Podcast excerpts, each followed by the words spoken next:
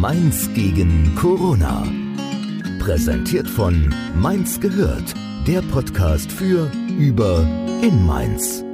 Gude zum neuen Format, in dem wir vor allem Mainzer EinzelhändlerInnen und Selbstständige berichten lassen, wie es ihnen durch den Lockdown geht, was sie aus ihrer Situation machen und wie wir alle sie gegebenenfalls unterstützen können.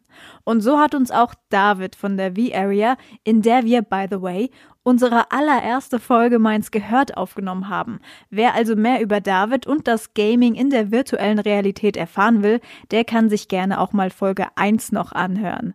Aber hier ist er jetzt zur aktuellen Lage. Ich bin David Mosavi, arbeite in der V-Area und äh, die befindet sich in Mainz-Weisenau. Mich trifft dieser Ausnahmezustand insofern besonders, dass die V-Area ja ein relativ junges Freizeitunternehmen ist in Mainz. Wir bieten ja äh, Virtual Reality Erlebnisse für Besucher aller Art aus allen Altersgruppen und Interessengruppen. Und äh, ja, wir sind jetzt relativ kurz erst am Markt, also Dezember 2017 haben wir aufgemacht, sind also gerade mal zweieinhalb Jahre jung ja, das Problem ist natürlich, wir haben seit Anfang März, seit es also heißt Stay at Home, äh, einen deutlichen Rückgang in den Besuchern schon zu verzeichnen und äh, mussten auf Beschluss der Bundesregierung dann jetzt äh, Montag vor einer Woche komplett unsere Geschäftstätigkeit einstellen und unsere Räumlichkeiten schließen. Und äh, das Problem ist natürlich, dass uns dadurch nicht nur jetzt den ganzen März schon Einnahmen ausgeblieben sind, sondern auch seit acht Tagen ein kompletter Stopp der Einnahmen. Also wir kriegen überhaupt kein Geld mehr rein. Und ähm, das ist insofern natürlich ein Problem, dass bestimmte Kosten jetzt nicht weiterlaufen, wie zum Beispiel äh, Google Ads habe ich, hab ich abbestellt, Facebook-Werbung habe ich ausgesetzt erstmal. Und auch haben wir 450 Euro Beschäftigte, die jetzt erstmal keine Schichten haben, weil ja unser Betrieb eingestellt ist. Das heißt, in gewisser Weise kann man sich die Kosten sparen. An anderer Stelle laufen die Kosten einfach weiter. Das ist äh, eine immense Miete, die wir zahlen müssen. Das sind Steuern aus äh, vergangenen Monaten, vergangene Personalkosten, das sind Versicherungen, äh, Kredite, Darlehen, Rückzahlungen, Leasingraten für unseren Sprinter andere Verbindlichkeiten, Verträge, das ist eine fast, also doch eine über fünfstellige Summe eigentlich pro Monat. Und das Problem ist natürlich, äh, wie lange können wir uns so halten? Ne? Das, ich denke mal, diese Frage beschäftigt gerade ganz viele Unternehmen aus der Branche. Es ist ja nicht so, dass wir wie ähm, zum Beispiel in der Gastronomie, ich war vorhin bei Pizzeria da Salvo, die haben immer noch regen Geschäftsbetrieb, ja, äh, sind ja Takeaway, andere Gastros können umstellen. Manche Branchen sind zum Beispiel überhaupt nicht betroffen oder fast gar nicht betroffen. Ähm, als Freizeitunternehmen sind wir natürlich immens betroffen. Und ja, insofern trifft uns da zurzeit auch eigentlich härter als äh, viele, viele andere Unternehmen. Wobei es, wobei man auch sagen muss, das ist ein Allgemeinzustand, der echt viele, viele Menschen und äh, gerade Unternehmer, Selbstständige äh, wirklich vor existenzielle Schwierigkeiten stellt. Das Handeln der Stadt Mainz und der Menschen in Mainz empfinde ich als soweit sehr solidarisch. Äh, man sieht ja auch schon, äh, es sind viel weniger Leute draußen. Die meisten, die allermeisten versuchen, äh, die Infektion zu verzögern oder die Anzahl der Neuansteckungen zu verzögern und damit auch unser Gesundheitssystem nicht zu überlasten.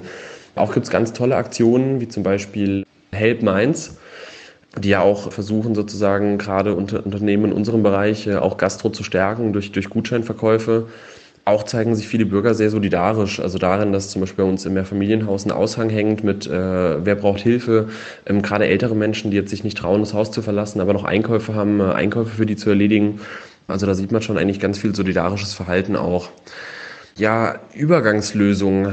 Äh, zunächst mal bräuchte es eigentlich eine klare Ansage auch der Bundesregierung, wie lange dieser Zustand anhalten wird, wie lange also die Geschäfte geschlossen bleiben müssen.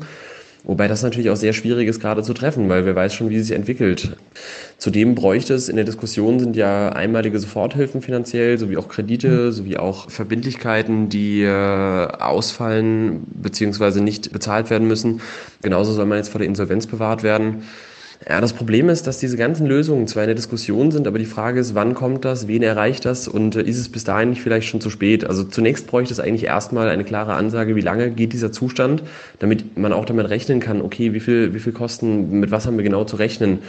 Äh, auf der anderen Seite sind die Kredite zwar nett gemeint, aber inwiefern sollen die weiterhelfen? Natürlich helfen oder würde uns ein Kredit helfen, kurzfristig liquide zu sein. Ähm, jetzt muss man sich aber mal übernehmen, überlegen, wir haben einen fünfstelligen Betrag an laufenden Kosten. Wenn jetzt der Zustand zum Beispiel ein halbes Jahr sich fortführt, dann sitzen wir auf 60.000 Euro Schulden. Und äh, die Frage ist natürlich, wie sollen wir die zurückkriegen? Weil es hat ja in den vergangenen Monaten auch nicht für so einen riesengroßen Überschuss gereicht, dass wir den ganzen am Anfang aufgenommenen Kredit zurückzahlen können. Was es jetzt bräuchte, wären, wie gesagt, Soforthilfen und zwar unbefristet. Und darunter stelle ich mir auch sowas vor wie Umsatzsteuer aussetzen, beziehungsweise eine Rückerstattung für stark betroffene Unternehmen wie uns. Ähm, ich denke an sowas wie äh, das Hilfspaket in höherem Ausmaß, in dem Ausmaß, wie man es wirklich braucht, um zu überleben. Weil ich sag mal, irgendwann ist der Spuk vorbei, die Krise, und dann werden die Leute auch wieder rausgehen und ihr normales Leben eigentlich fortführen wollen. Und wenn es bei den jetzigen Lösungen bleibt, wird man plötzlich merken, oh, die komplette Stadt ist tot. Äh, es gibt keine Freizeitunternehmen mehr oder ganz, ganz, ganz wenige Freizeitunternehmen. Äh, ja, ist ein Riesendilemma natürlich. Ne?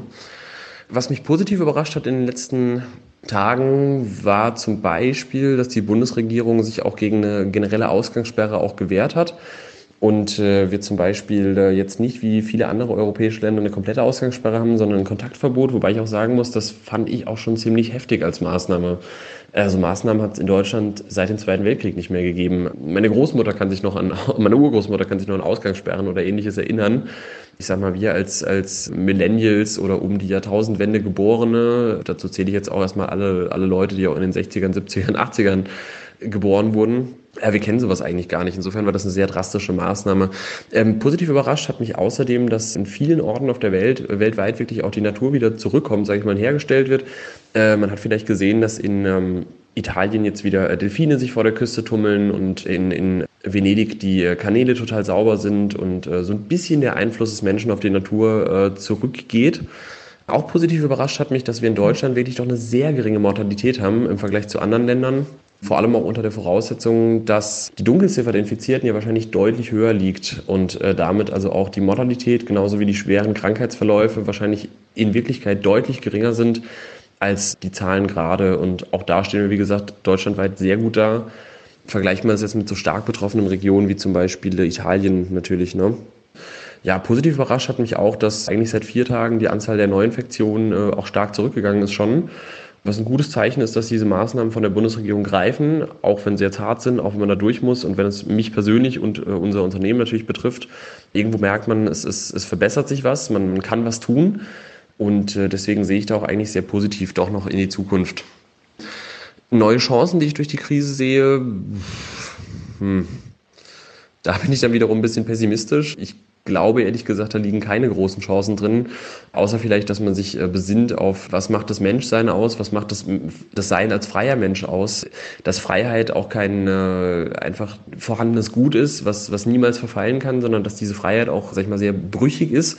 Und gerade wenn man doch jetzt merkt, was passiert, ich hoffe auch, dass viele Menschen umdenken und sich vielleicht auch darauf besinnen, hm, Gerade mit den Flüchtlingen, das war ja auch jetzt vor dem Ausbruch der Corona-Krise in Deutschland ein Riesenthema, äh, die auf Griechenland gestrandeten Flüchtlinge. Wenn man da überlegt, wie sehr sich dagegen gesträubt wurde, wegen ein paar tausend Menschen, die auf Europa verteilt so einen verschwindend geringen Anteil ausmachen, ähm, und man sagt, na, das geht nicht und, und wir können die nicht aufnehmen. Naja, es geht ja irgendwie doch. Ne? Also das sieht man allein was daran, was gerade geht. Ja, das heißt, wenn Motivation dahinter ist, wenn, wenn genug Menschen das fordern, geht es ja anscheinend doch äh, bis zum Äußersten. Und äh, da hoffe ich einfach drauf oder sehe auch eine Chance dadurch, dass man vielleicht, nachdem diese Krise rum ist, als Weltbevölkerung ein Stück weit mehr zusammenrutscht und äh, Verständnis hat und Flüchtlinge aufnimmt, ne? auch wenn es sich jetzt irgendwie profan anhört. Wie die Leute mir von zu Hause aus helfen können, beziehungsweise meinem Unternehmen, wäre an die Privatpersonen gerichtet, die unser Unternehmen gerne besuchen an die Leute, die wir als V-Area in den letzten zweieinhalb Jahren erreichen konnten, begeistern konnten mit unserem Angebot. Wir sind noch am Leben, es gibt uns noch und äh, wir planen auch zum späteren Zeitpunkt wieder zu eröffnen. Und helfen kann man uns ganz akut im Moment einfach mit äh, Gutscheinen, die man bei uns kauft. Äh, diese Gutscheine verfallen nicht. Sie sind äh, mindestens drei Jahre gültig. Wir hoffen, dass wir in drei Jahren wieder einen Geschäftsbetrieb fortsetzen können, aller spätestens. Und insofern kann man uns sehr helfen aus der Patsche, wenn man jetzt Gutscheine kauft und diese dann, sobald wir wieder öffnen, wieder einlösen kann. Das wäre auf jeden Fall auch eine Liquiditätshilfe für uns jetzt, wo wir sie brauchen. Ansonsten kann ich nur sagen, da muss die Politik eine Lösung finden, deutschlandweit. Und Unternehmen, die es wirklich brauchen, da unter die Arme greifen. Ich sag mal, das Geld ist ja nicht einfach weg. Das ist, es hat ja nicht aufgehört zu existieren. Nur ist der Wirtschaftskreislauf halt äh, stark verlangsamt, beziehungsweise in manchen Stellen, wie zum Beispiel bei uns, einfach angehalten worden. Und äh, trotzdem dieses Geld existiert. Und da muss man jetzt überlegen, wie kann man das Geld so investieren, dass ähm, möglichst viele Unternehmen, die sich vorher auch halten konnten, nach wie vor auch durch die Krise halten können.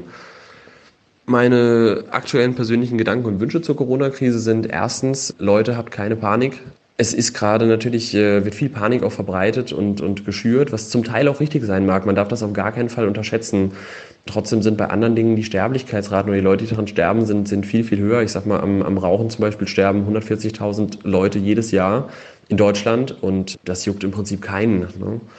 Ich will damit die Gefahren der Corona-Krise überhaupt nicht runterspielen. Das ist eine reale Bedrohung. Der, der muss man sich aussetzen, da muss man Maßnahmen treffen und sich auch an diese Maßnahmen halten. Nur würde ich doch alle Leute bitten und dazu aufrufen, äh, sich an, an die Regeln zu halten, aber gleichzeitig nicht in ziellose Panik zu verfallen. Damit ist gar niemandem geholfen. Außerdem wünsche ich natürlich, dass relativ schnell ein Impfstoff entwickelt wird und besonders wünsche ich mir auch, dass in Deutschland das Gesundheitssystem nicht überlastet wird, dass also jetzt das Gesundheitssystem aufgestockt wird, massiv auch äh, Beatmungsgeräte angeschafft werden, um nicht die gleiche Situation oder nicht in die gleichen Zustände zu stürzen, wie es in Italien momentan der Fall ist. Ja, Dankeschön und bleib gesund. Ne? Mainz gegen Corona. Gemeinsam schaffen wir alles.